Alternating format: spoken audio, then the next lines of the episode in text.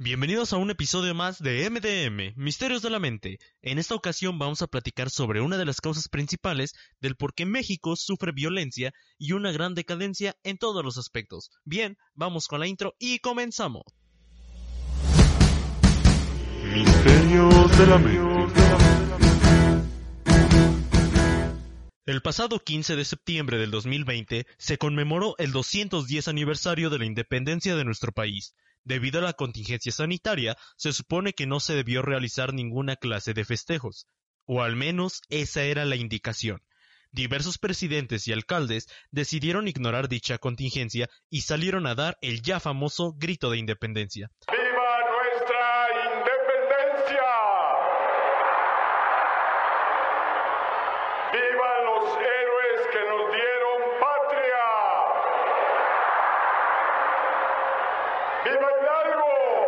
Y con ellos los habitantes de sus respectivas localidades.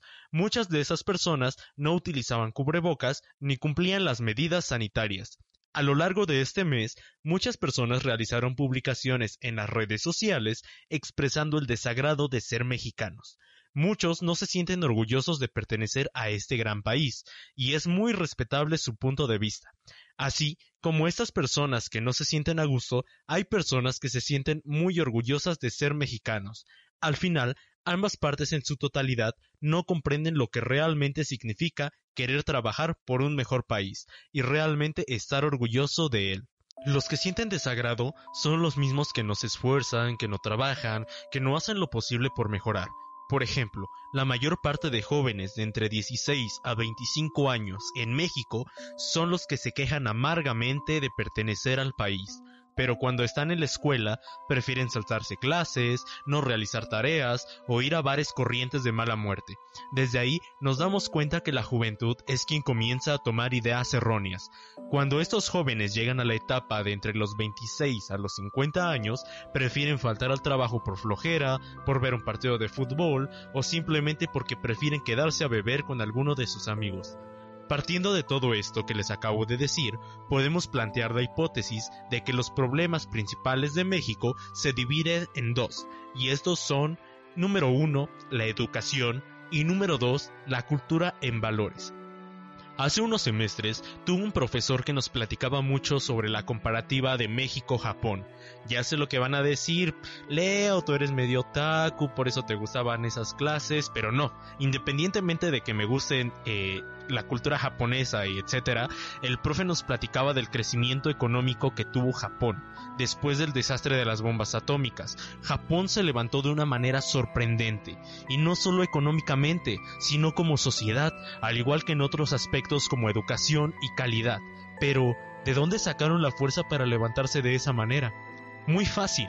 Para comenzar, Japón es un país que tiene una cultura rica y tiene altos valores. La sociedad nipona considera que el éxito no es consecuencia directa de las habilidades e inteligencia que posee una persona, sino que ésta se consigue mediante el esfuerzo. En Japón también se acostumbra que los alumnos deben realizar actividades extraescolares, los ya famosos clubs, esto les ayuda a desarrollar mejores habilidades a los jóvenes y les enseña a trabajar en equipo, algo que en México no es tan común por diversos factores. Dentro de la cultura japonesa podemos encontrar los siguientes puntos y ya les explicaré qué relación tienen con lo que les comenté anteriormente. El primer punto es guardar las apariencias en público. Yo sé lo que me van a decir, Leo, es 2020, eso no importa. Pues sí, realmente esto importa y muchísimo.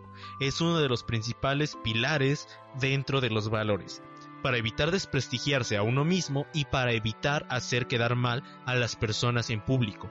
Esto no se refiere a dar apariencias, simplemente a tener una postura respetuosa a nosotros mismos y a los demás.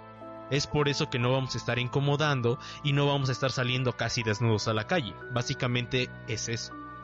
El segundo punto es el autocontrol de los sentimientos y autodisciplina, algo que en México carece en general las personas. Ok, porque Poder ocultar sentimientos, emociones y reacciones en cada situación es algo realmente fundamental en la vida. El autodisciplina es la capacidad de esforzarse por lo que se piensa que es lo correcto en lugar de ceder al impulso de desistir o caer en lo incorrecto.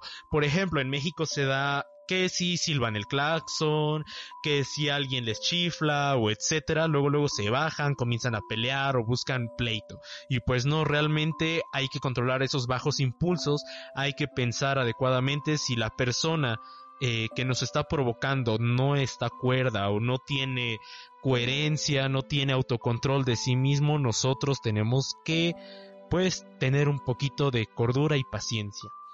El tercer punto es la importancia del silencio. El silencio es oro, una frase muy común escuchada en Japón.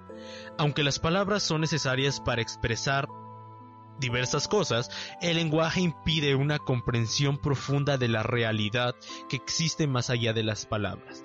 Es decir, muchas veces el estar en silencio dice más que mil palabras. Porque si nosotros estamos en silencio, pensando, analizando cada situación que estamos viviendo y no estamos gritando o como lo hemos visto en el metro comúnmente, ¿no? Que todo el mundo va bailando, gritando y básicamente hablando como verdulero. Pues realmente es incómodo para las personas que van cansadas, que regresan del trabajo o que van regresando de un día cansado de escuela. El cuarto punto es el esfuerzo por la perfección, es decir, no ser guapo, no ser guapa, no esforzarse por tener una piel perfecta, no, sino la perfección en hacer las cosas, tener calidad y tener un buen servicio hacia las demás personas. No implica esto dominar una técnica constante de repetición, eso no es suficiente, sino el estado mental que se exige uno mismo para querer hacer mejor las cosas. Esto nos invita a esforzarnos para hacer mejor las cosas y no al aventón como comúnmente se hacen en México. Muchas veces desde que somos estudiantes, al hacer la tarea rápido o copiarla de internet, no la estamos haciendo de una manera correcta y mucho menos le estamos poniendo calidad a ese trabajo. El quinto punto es la flexibilidad para adaptarse a los cambios. La mente más extraordinaria es como el agua, es decir, la mente más asombrosa es aquella que se puede adaptar a cualquier situación sin importar el problema que se presente. En un mundo en constante cambio es necesario deshacerse de cosas y de pensamientos. Sin embargo, en México no se representan los cambios, no se respeta la forma de pensar de los demás, y eso quiere decir que un mexicano promedio no está dispuesto a ser flexible ante ninguna situación de cambio. El sexto punto es la jerarquía social y respeto por la edad. Especificar claramente las responsabilidades y obligaciones que regulan las relaciones entre las personas. El respeto a los mayores y por la experiencia es la base de la jerarquía social de la sociedad japonesa. Pero ya sabemos que en México eso no importa, a pesar de que una persona sea mucho mayor, las generaciones actuales les dicen güey, el pinche don o adjetivos despectivos, al igual que los policías, al referirse puercos u otra palabra, ya es una falta de respeto, tanto de autoridad como de edad. Este es un gran valor que le hace falta a México y por eso la sociedad no ha progresado. El séptimo punto es la importancia de seguir las normas sociales. Abarca todos los aspectos sistematizados de la vida diaria hasta el pensar, sentir y actuar con sentido ético, dando a cada persona una posición específica en la familia, en la comunidad y en la sociedad. Esta posición permite decidir a cada uno lo que debería o no hacer en cada circunstancia particular y utilizar palabras y acciones adecuadas. Sin embargo, en México se suele actuar por impulso y sin medir las consecuencias que traerán nuestros actos. Como pueden ver, la diferencia en cultura de valores entre México y Japón es abismal, y ese es el principal problema por el que México está como está actualmente. Por eso tenemos presidentes y funcionarios corruptos. Por ese mismo motivo existe un machismo agresivo, hay delitos y no se respeta absolutamente nada. Desafortunadamente, pero en México sí afecta el escuchar reggaetón. En México sí afecta ver narcocomedias y narcoseries. Por eso en México sí afecta el no querer ni un libro de cualquier tema. Porque en México lo que nos hace falta es tener valores, es saber respetar, tener paciencia y por supuesto tolerancia, que es lo más importante, ser flexible y aceptar las opiniones de los demás. Eso es lo que realmente le hace falta a México. Yo les aseguro que si en las generaciones futuras crecen teniendo estos valores bien inculcados, México puede llegar a ser un buen país. México tiene todo lo necesario para ser un país primermundista. Sin embargo, nosotros mismos estamos hundiendo al país. Los valores son algo que pueden impulsar a una sociedad en todos los ámbitos.